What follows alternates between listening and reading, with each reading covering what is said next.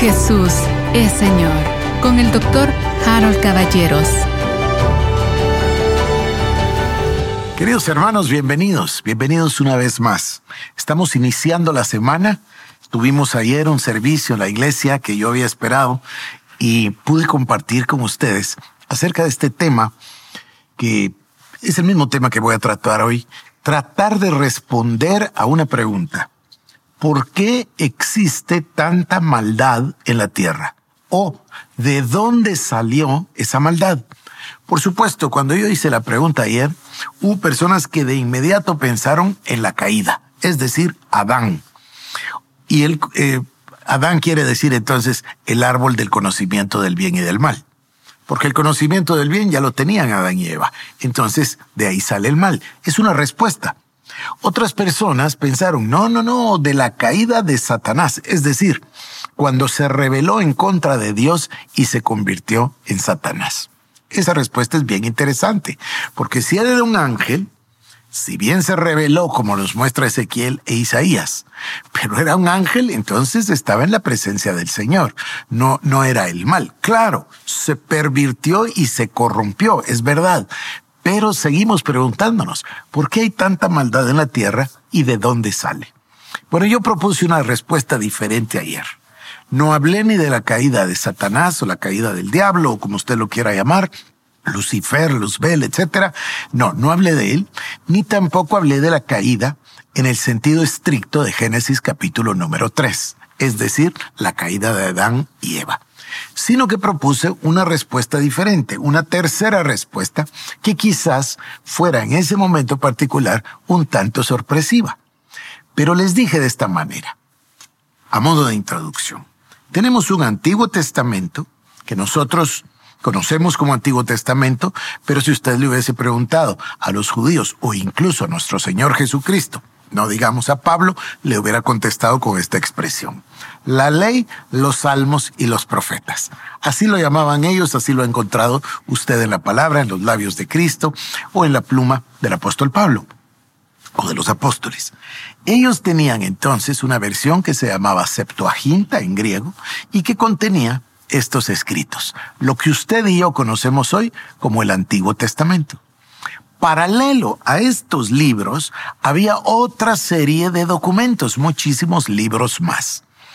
Cuando, llevó, cuando se llegó a cabo el concilio para, bueno, no fue un concilio, perdón, cuando se llevó a cabo la depuración del canon de la Biblia y se llegó al consenso de cuáles libros eran inspirados por Dios, entonces salimos nosotros con lo que llamamos la Biblia es decir, 39 libros del Antiguo Testamento y 27 en el Nuevo. Pero en ese tiempo, antes de Cristo, cuando no había ni Cristo, ni Pedro, ni Juan, ni Marcos, ni Mateo, etc., solo tenían el Antiguo Testamento. Ahora, si usted lo piensa, nosotros vemos de Génesis, Levítico, Números, etc., y después los profetas, y llegamos hasta el libro de Malaquías. Pero de Malaquías a Mateo todos entendemos que hay más o menos cuatro siglos de silencio. A esto se le llama el período intertestamentario. ¿Por qué? Bueno, pues porque está entre los dos testamentos, el Antiguo Testamento y el Nuevo Testamento. Hay un periodo largo ahí en el cual se forjó una cultura, una teología, una cosmovisión, etc. Y las personas que estudiaban la palabra tenían a la mano la ley, los salmos y los profetas. Y esto es lo que estudiaba el pueblo judío. Habían grupos de judíos que eran mucho más ortodoxos y estrictos. Pablo habla de eso y se califica a sí mismo. En cuanto a la ley, fariseo, dice. Es decir, él pertenecía al grupo de los fariseos, que ya lo dije en alguna oportunidad, ganan muy mala fama para nosotros con Cristo, en especial en el juicio de Cristo. Pero Antes de eso, ellos eran en realidad un grupo de personas que con mucha ortodoxia luchaban porque se mantuviese la pureza de la palabra. Por eso es que Pablo se autocalifica como fariseo. Y Pablo, si lo piensan, en una de sus eh, persecuciones, los tiene a todos delante, intuye que hay fariseos y saduceos y toca el tema de la resurrección. Tal vez se recuerdan de eso. Y ellos se ponen a discutir entre ellos. Bueno, Pablo conocía perfectamente su medio, su medio académico, su medio cultural, su medio teológico, eh, eh, el medio intelectual en el cual vivía. Igual los demás. Y a este periodo intertestamentario también se le llama el periodo del segundo templo. Así se le, así se le suele llamar.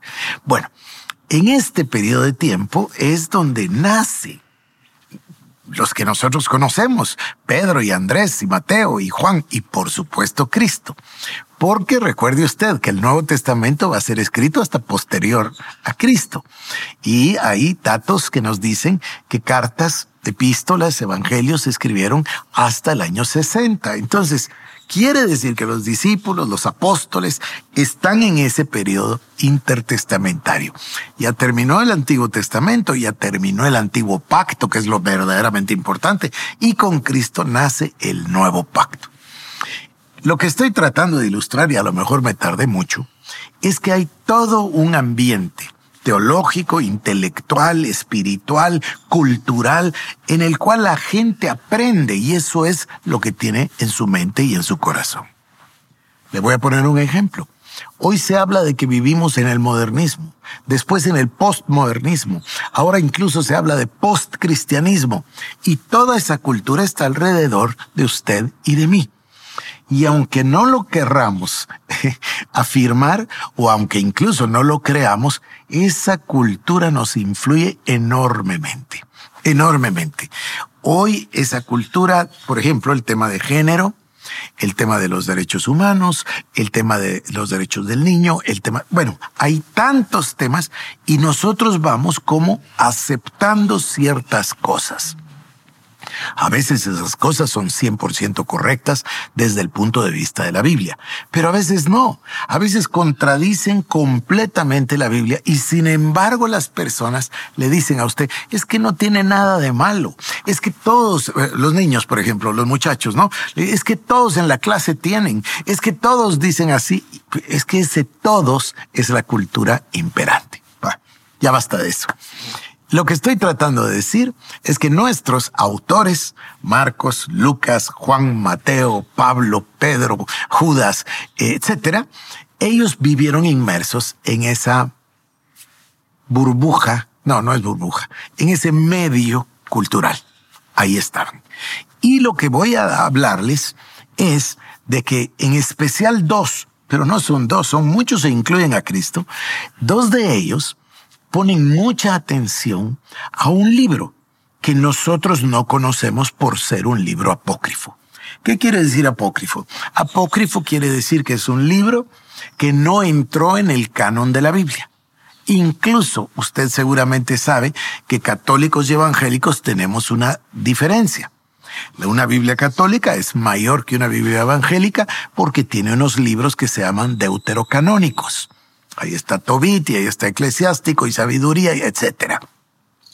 Y los evangélicos no los tomamos como parte de la Biblia. Para nosotros son 39 en el Antiguo Testamento y 27 en el Nuevo Testamento, 66 libros. Así lo entendemos nosotros. Pero tome usted una Biblia de Jerusalén o una Biblia católica y se va a enterar de que no son 66, sino que hay varios más. Esos son los deuterocanónicos. Pero aparte de estos, hay otros libros que son muchos.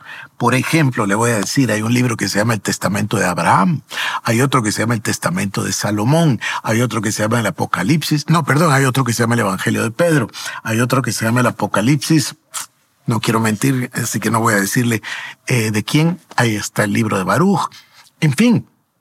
Uh, uno importante es el libro de Hasher, otro importante es el libro de Jubileos, es decir, hay muchos libros eh, que, que no entraron en el canon de la Biblia, que no los tenemos nosotros como libros inspirados por Dios, inspirados por el Espíritu Santo, pero que eran libros que se leían. A ver si no lee usted libros hoy en día de grandes autores. Hay gente que ama a Max Lucado, hay gente que ama a Gene Edwards. Yo soy gran fanático de Gene Edwards. Hay grandes autores cristianos que nosotros leemos, sea de ficción o sea de estudio. Yo casi paso todo mi tiempo en los libros de estudio. Pero, por ejemplo, leo a Jane Edwards y me, me emociona muchísimo. Ayer, por, por ejemplo, le llevé un ejemplar del Divino Romance a una pareja que quiero mucho, de médicos en la iglesia, y ya me imagino que se están gozando ese libro. Es, formidable. el modo de escribir de Jane Edwards es formidable. Pero no estamos hablando de él, estamos hablando de los libros. Entonces, hay libros que se llama la pseudoepigrafía que no entraron a la Biblia. ¿Y por qué le dicen pseudoepigrafía? a estos libros. Bueno, epigrafía quiere decir libros y no nos vamos a adentrar en eso. Pero pseudo sí viene de la palabra seudónimo, o más bien es origen de la palabra seudónimo. Lo que quiere decir cuando se habla de pseudoepigrafía o de pseudoepigráfica, nosotros casi siempre, o yo, pensamos en ese genio que se llamó R.H. Charles y que nos dio dos tomos enormes de libros eh, de la pseudoepigrafía.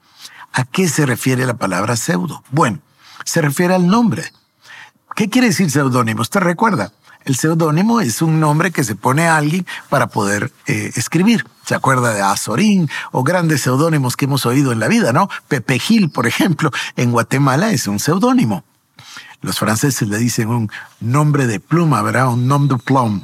O le dicen un nom de guerre, que quiere decir nombre de guerra. Es decir, era un seudónimo que se usaba. Ha habido tiempos en que esto ha sido súper tolerable, súper um, de moda. Otros tiempos no. Ahora, ¿por qué se le dice así a estos libros? Bueno, hablemos del libro de Enoch o del libro de Baruch. Nadie está pensando que lo escribió Enoch. El libro data más o menos del año 300 antes de Cristo. Bueno, Enoch no estaba en el 300 antes de Cristo, ¿verdad? Hacía siglos que el Señor se lo había llevado. Entonces, alguien escribió con el nombre de Enoch las tradiciones orales que venían de siglo en siglo y de, generación en generación acerca de lo que dijo Enoch. Por eso, fíjense, esto es lo impresionante, cómo Judas, en la carta de Judas, en el capítulo 1, o único, porque solo un capítulo tiene, en el verso 6 y en el verso 14 15 se refiere a Enoch. E incluso dice, Enoch séptimo desde Adán, así como profetizó Enoch. Bueno, cuando dice eh, Judas, el apóstol dice que profetizó Enoch, pues él tiene certeza de que profetizó Enoch, nos lo dejó en la palabra de Dios, está inspirado por el Espíritu Santo, quiere decir que ellos tenían acceso a la profecía de Enoch. A nosotros se nos olvida ahora, en la edad de la información, que antes las tradiciones eran orales. Me recuerdo yo cuando fui por primera vez, he ido varias, pero cuando fui por primera vez a Nueva Zelanda, me impresionó que la tribu maori tenía un recuento de toda la historia de la tribu y era una tradición oral. No habían libros, no, no, no, era una tradición oral que se contaba de padres a hijos, de hijos a nietos y así sucesivamente. Bueno, este es el caso. Ahora, ayer yo sugería una tercera opción. No fue culpa del diablo, no fue culpa de la caída, sino que se trata de los vigilantes. Claro, la pregunta inmediata es ¿quiénes son los vigilantes? Ayer comenzamos a hablar de ellos y nos encontramos con que aparecen por primera vez en el libro del profeta Daniel.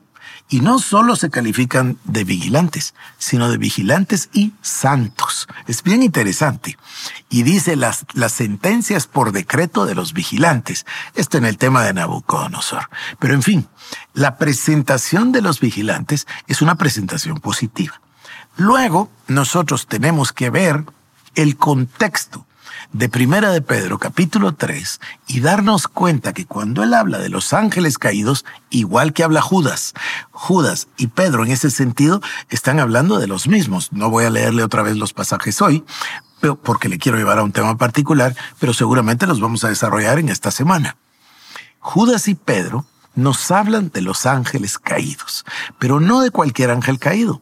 Pedro nos dice que el Señor Jesucristo fue a predicar a los espíritus encarcelados durante el periodo de su muerte, esos tres días y tres noches en el corazón de la tierra, a los espíritus encarcelados.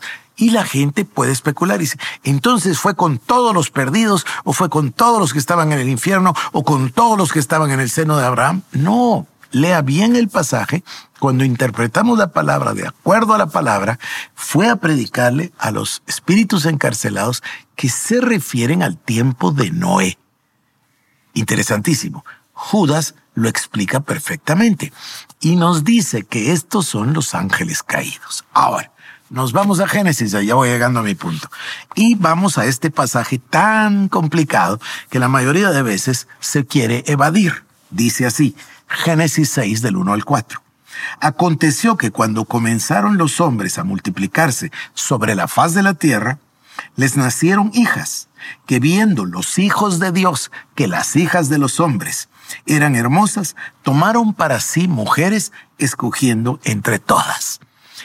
Está contrastando los hijos de Dios y las hijas de los hombres. Esto no se refiere a que los hombres, a partir de Set, Ena, eh, Nos, Cainán, etcétera, hubieran tenido solo hijas mujeres. Eso no es el caso. Aquí lo que nos está diciendo es las hijas de los hombres y los otros son los hijos de Dios. Son dos seres distintos. Estos son ángeles enviados por Dios. Ya los vamos a ver. Sigamos. Dice, y dijo Jehová, no contenderá mi espíritu con el hombre para siempre, porque ciertamente él es carne. Mas serán sus días 120 años. Ahora miren el verso 4. Habían gigantes en, aquel, en la tierra en aquellos días, y también después que se llegaron los hijos de Dios a las hijas de los hombres, y les engendraron hijos. Estos fueron los valientes que desde la antigüedad fueron varones de renombre. Bueno, yo quiero hablarle ahora, este es mi tema el día de hoy, es una manera de introducción. Cuando los hijos de Dios se mezclaron con las hijas de los hombres, obviamente hubo relaciones sexuales, obvio, puesto que dice les engendraron hijos. Es obvio. Y ese es el origen de los nefilín o los gigantes. Esto de la relación sexual es uno de los pecados y es una de las contaminaciones. Lo vamos a tratar con detalle. Pero para llegar ahí yo quisiera la palabra eh, hebrea de estas relaciones sexuales. Y la palabra la voy a sacar de Génesis capítulo 4, verso 1. Dice así.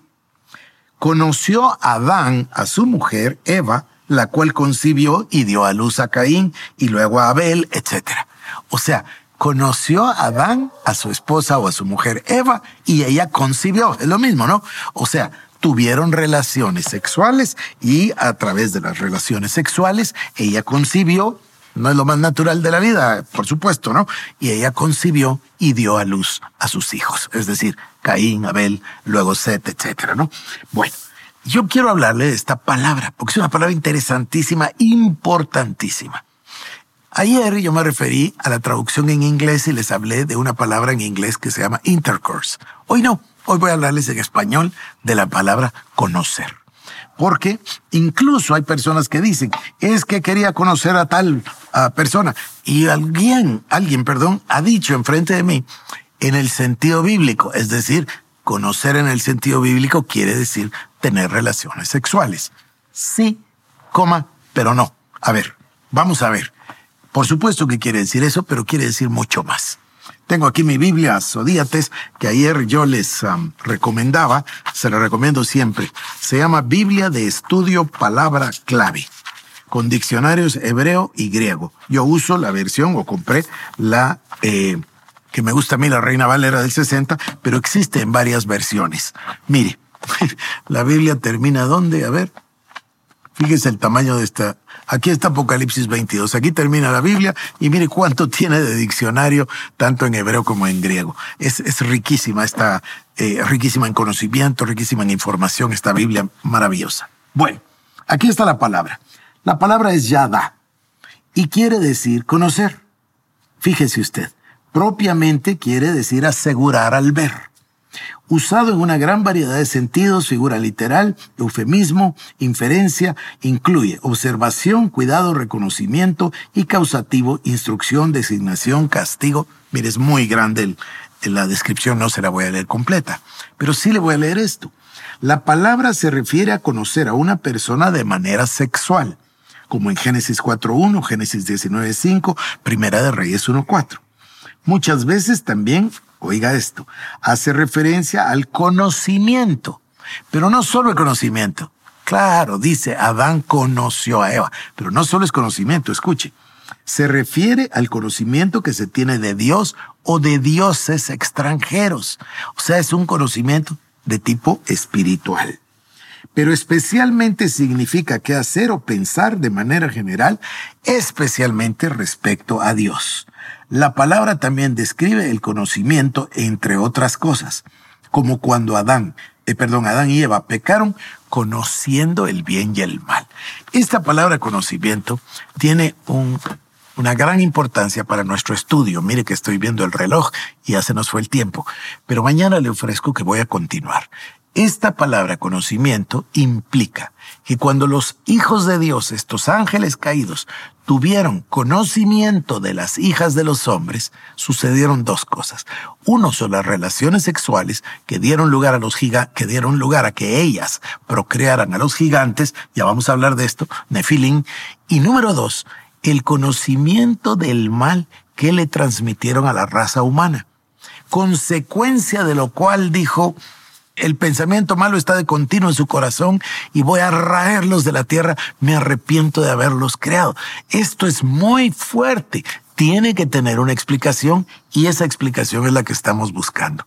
¿De dónde salió tanta maldad en los hombres? Hombres y mujeres, obviamente, ¿no? Mire, perdóneme que me alargue, lo veo mañana. Que Dios le bendiga. Jesús es Señor. Con el doctor Harold Caballeros. Te invitamos a que visites nuestras redes sociales como El Shaddai Guatemala